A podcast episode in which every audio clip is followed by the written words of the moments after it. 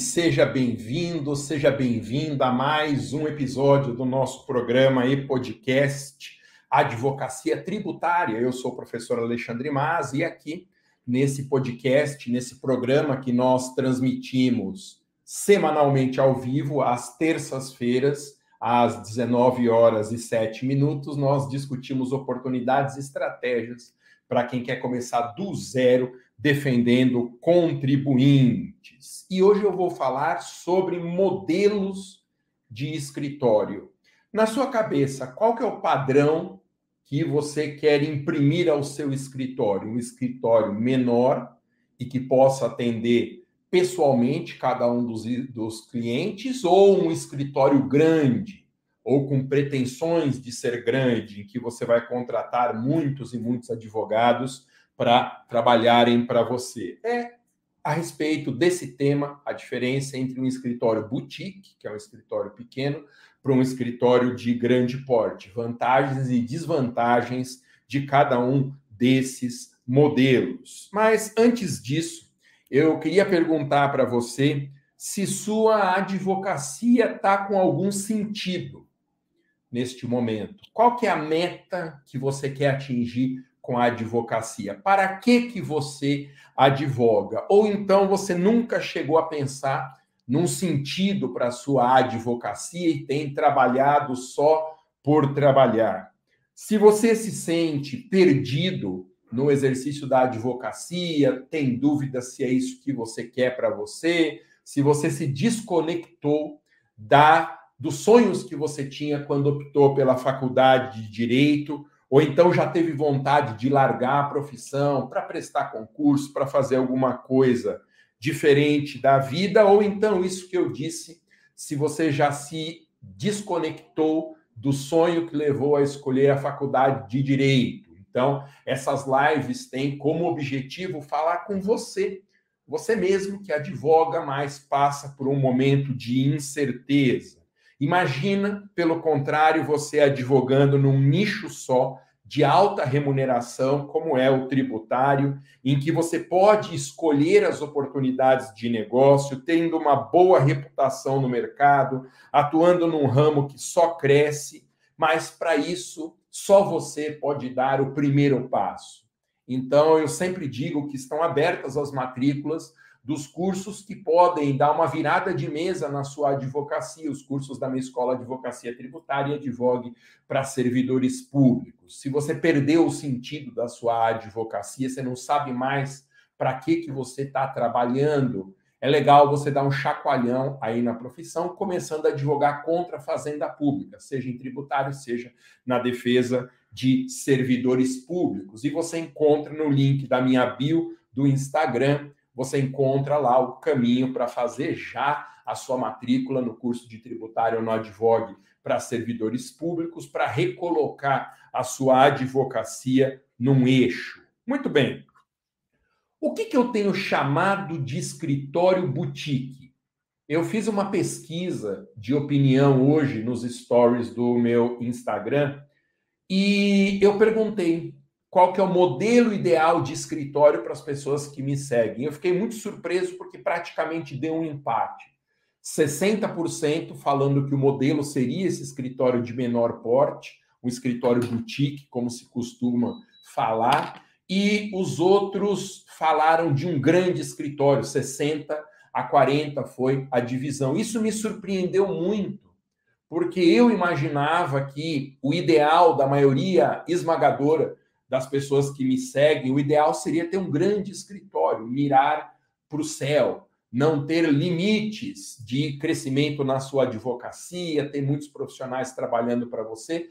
Realmente me surpreendeu muito a maioria de vocês entendendo que um escritório boutique seria o ideal para a sua advocacia. Qual é a diferença de um escritório boutique para um escritório grande? Tem muitas diferenças. Lembrando, gente, que o que eu faço aqui é externar a minha opinião. Eu não sou dono da verdade, mas eu quero dividir algumas opiniões que eu tenho com você, até para você discordar, se for o caso. Tá? Muitos desses temas são temas inéditos, por exemplo, essa diferença entre escritório boutique e o escritório grande É a primeira vez que eu trato em todos esses anos das lives. Fiz um roteiro aqui, deu um trabalho roteirizar, pensar em tudo isso. Bom, do meu ponto de vista, as diferenças entre um escritório boutique e um escritório de grande porte ou que quer ser de grande porte são as seguintes. Lembrando que quando eu falo de escritório, eu não estou pensando num escritório físico, a estrutura física onde você advoga. Eu tenho defendido essa tese aqui duas vezes por semana, semana após semana. Escritório físico hoje é dispensável.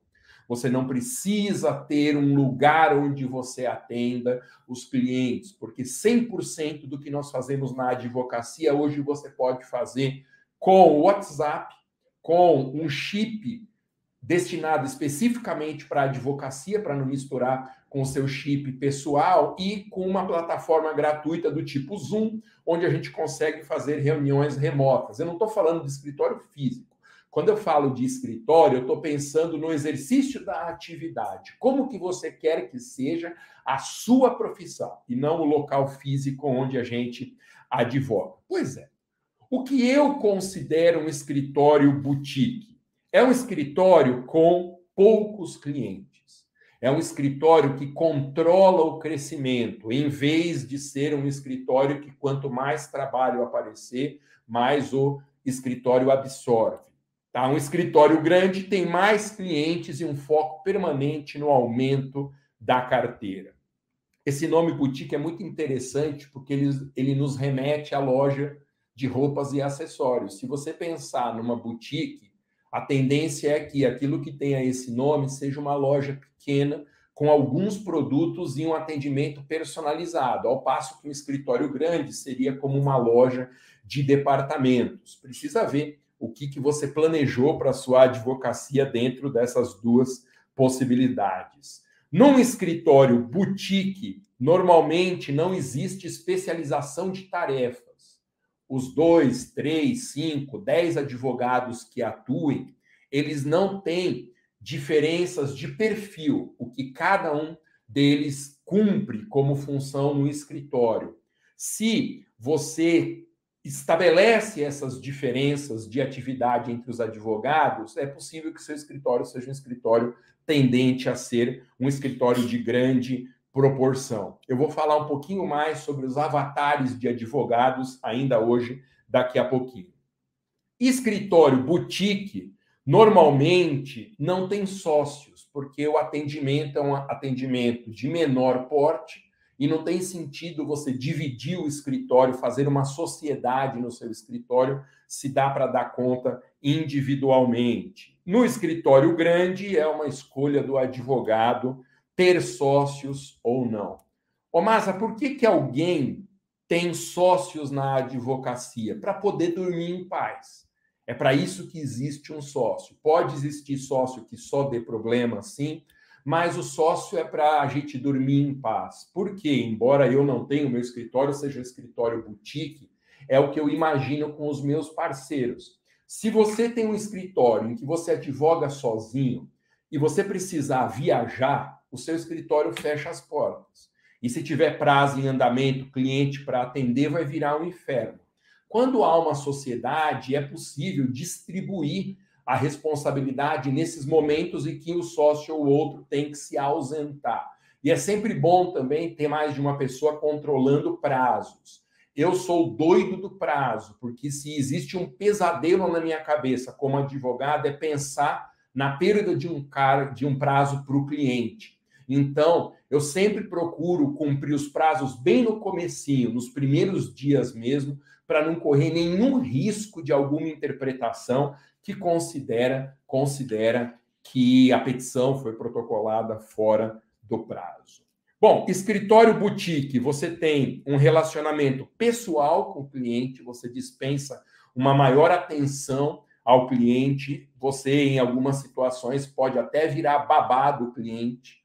Isso é um perfil muito comum de escritórios boutique. O, o cliente entra em contato não só para tratar de coisas da advocacia, mas a relação personalizada, relação de confiança, ela é tão forte que o cliente procura o advogado até para solucionar coisas que não estão relacionadas com a advocacia, perguntar como foi mesmo a indicação de um produto sobre o qual eles conversaram na reunião, onde mesmo foi que o advogado tirou férias, como faz mesmo para conseguir um determinado aplicativo, perguntas que não têm relação com a advocacia, mas no vínculo de confiança que o advogado tem com o cliente, esses assuntos podem surgir. Eu diria que no escritório boutique fala-se tanto de direito quanto de coisas que não têm relação nenhuma com a questão jurídica, porque é um vínculo, como eu disse, de maior proximidade, em que advogado e cliente se sentem à vontade para compartilhar informações que não sejam necessariamente profissionais. Um escritório boutique pode escolher os clientes. Um escritório de grande porte como já tem um relacionamento mais distante, não costuma escolher cliente. Todo mundo que aparecer acaba sendo atendido.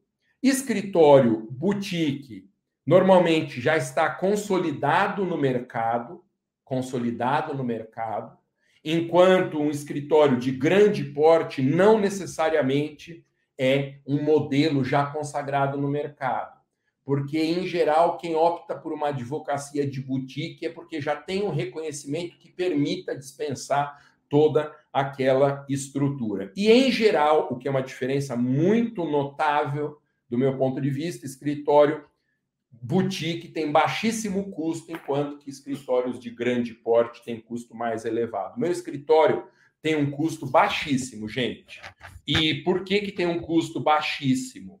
Porque eu sou muito cuidadoso com o custo fixo do meu escritório. Como eu disse para você, eu estou estabelecido aqui nos Jardins, em São Paulo, na Alameda Jaú, mas essa salinha é uma sala minha.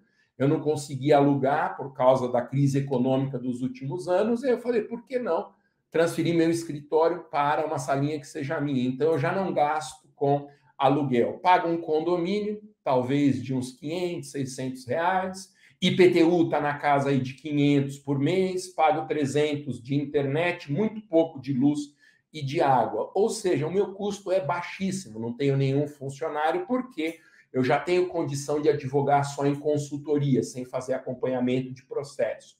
Quando chega uma causa de um cliente bom para mim, que eu quero fazer acompanhamento de processo, eu aciono um dos meus tantos parceiros, sejam eles alunos ou colegas meus de profissão. Então, eu posso ter esse custo baixíssimo. E estou o tempo todo querendo baixar mais ainda o custo da estrutura, porque custo fixo de uma estrutura de advocacia é um risco de inviabilizar o exercício da profissão.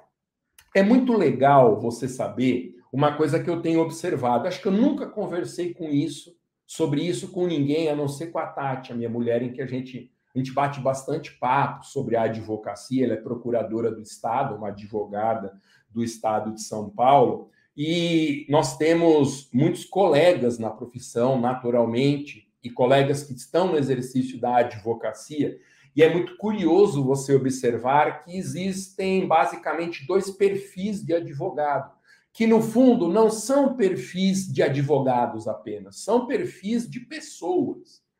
As pessoas podem se enquadrar nesses dois perfis. Por um nome, falta de um nome melhor, eu chamo de perfil ou avatar, mas a ideia é que são pessoas com talentos diferentes. Existe no escritório, veja se você se identifica em um desses dois perfis. Existe no escritório o que é executor.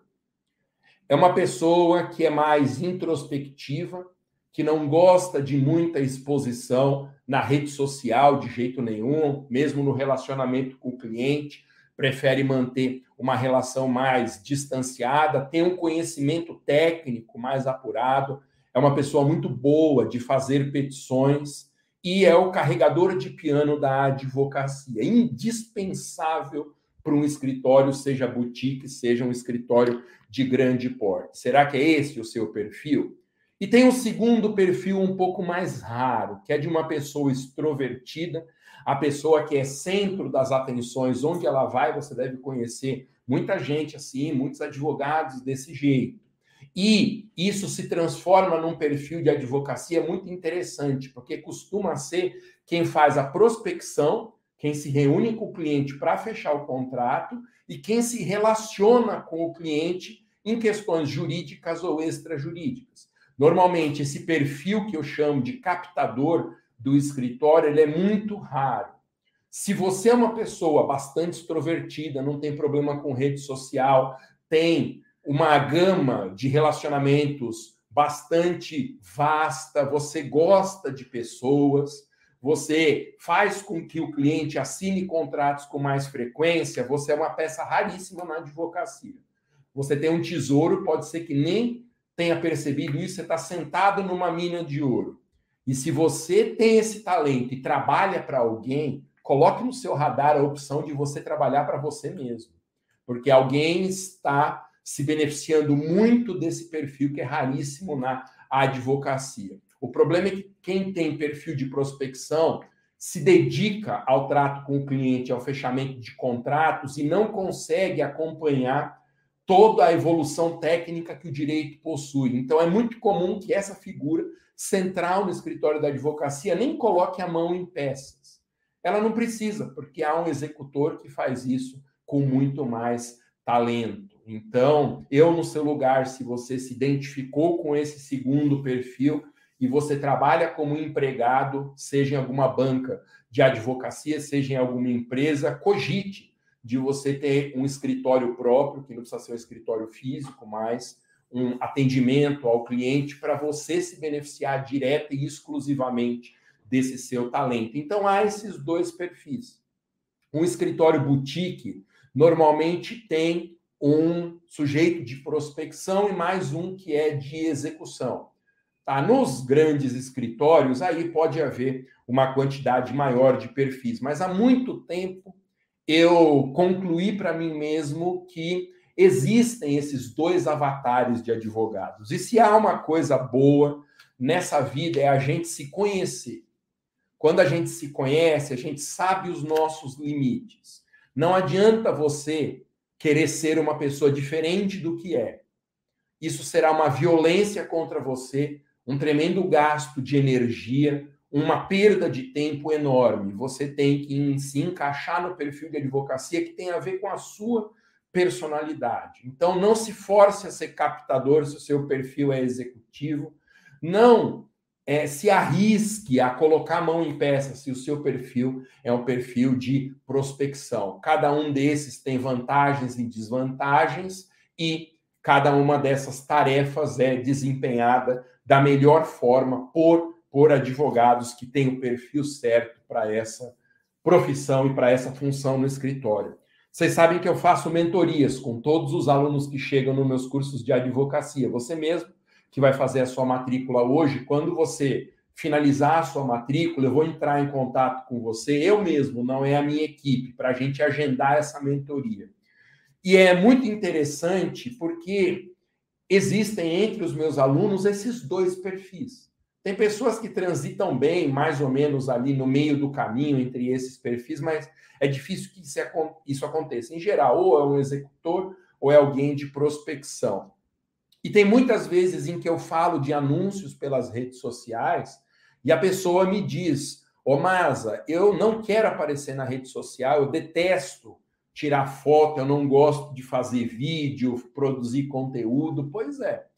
E outros alunos, pelo contrário, têm uma tremenda facilidade de produzir conteúdo, de aparecer em vídeos, de tirar fotos, porque esses dois perfis são muito marcantes na minha escola também, pelo que eu observo no exercício da profissão. Então, sobre isso que eu queria falar com você e reforço aqui. Se ainda está faltando sentido na sua advocacia, você precisa dar um chacoalhão, fazer algo diferente, virar a mesa na advocacia, entre os meus cursos de advocacia contra a fazenda, tanto o advocacia tributária como o advogue para servidores. Eu tenho certeza que você vai se encontrar em um desses cursos que você entender que faça mais sentido para você. É muito básico. Se gosta mais de tributário, faça advocacia tributária. Se prefere administrativo, faça o advogue para servidores. Tem muitos alunos que fazem os dois, porque são nichos muito próximos, então o conhecimento de um facilita também o avanço no outro. Existem até oportunidades de negócio que eu ensino que estão em cima da fronteira entre o tributário e os servidores públicos, porque são causas híbridas. Quem já é aluno da minha escola sabe a questão do Fundeb. A questão do Fundeb é uma discussão de imposto de renda, um tema tributário, sobre recebimento de valores de professor servidor público, um tema de direito administrativo. Então, são realmente nichos muito próximos. Eu tenho certeza que você vai se encontrar nesses dois nichos que não tem chance de perder em mercado, perder em espaço, nem no médio nem no longo prazo. São nichos que só crescem. Advocacia tributária, defesa para servidores são nichos que só crescem e que não vão perder o ritmo de crescimento por uma razão que eu sempre gosto de explicar. Na crise econômica pela qual o mundo passa, o Estado brasileiro, para equilibrar suas contas, tem que fazer dois movimentos. Um é arrecadar mais, e com isso o Estado brasileiro atropela direitos do contribuinte. O outro esforço é de gastar menos, e com isso são atropelados direitos de servidores. Então, não há chance do Estado brasileiro se comportar de forma diferente. Pelo contrário, é triste dizer isso, até eu sendo um contribuinte, minha mulher sendo servidora pública, é, é, triste dizer isso, mas não há nenhuma chance da situação dos contribuintes e servidores melhorar no nosso país. É triste, mas para nós, na advocacia, isso representa oportunidade. E para oportunidade, você tem que se capacitar. Então, não perca essa chance, aproveite as matrículas abertas nos meus dois cursos entre no link que está na minha bio do Instagram, arroba professor Maza, e aí faça a sua matrícula com calma, assista, assista os vídeos explicativos que eu deixei nos links, com bastante calma, veja todo esse conteúdo e fique com essa informação no seu radar. Advogar contra a fazenda pública é a virada de mesa de que você está precisando na advocacia. Enfim, esse foi mais um episódio do programa e podcast Advocacia Tributária. Fica aqui a minha saudação especial para quem me ouve. Já são dezenas de milhares de pessoas que acompanham duas vezes por semana os meus podcasts em todos todas as plataformas de distribuição de podcast. No Spotify, por exemplo, eu estou batendo quase 100 mil ouvintes, o que é um grande privilégio para mim Fica aqui o meu agradecimento especial para você que me ouve, mesmo não conseguindo assistir os vídeos, não conseguindo fazer, participar da live ao vivo. Eu sei que o podcast ele é ótimo porque a gente pode ouvir fazendo outra coisa. Então, você que me ouve, eu agradeço muito a sua presença e te convido a continuar acompanhando e prestigiando aqui os meus episódios de podcast. Lembrando que eu tenho duas lives semanais, de terça-feira, às 19 horas e 7 minutos, horário de Brasília, advocacia tributária. Sextas-feiras, 11 horas da manhã, advogue em direito administrativo. Valeu, é isso. Muito obrigado para quem assistiu ao vivo, obrigado para quem viu a reprise, para quem me ouve em podcast. Uma excelente semana para vocês. Nos vemos, se Deus quiser, na sexta-feira, no Advogando em Administrativo.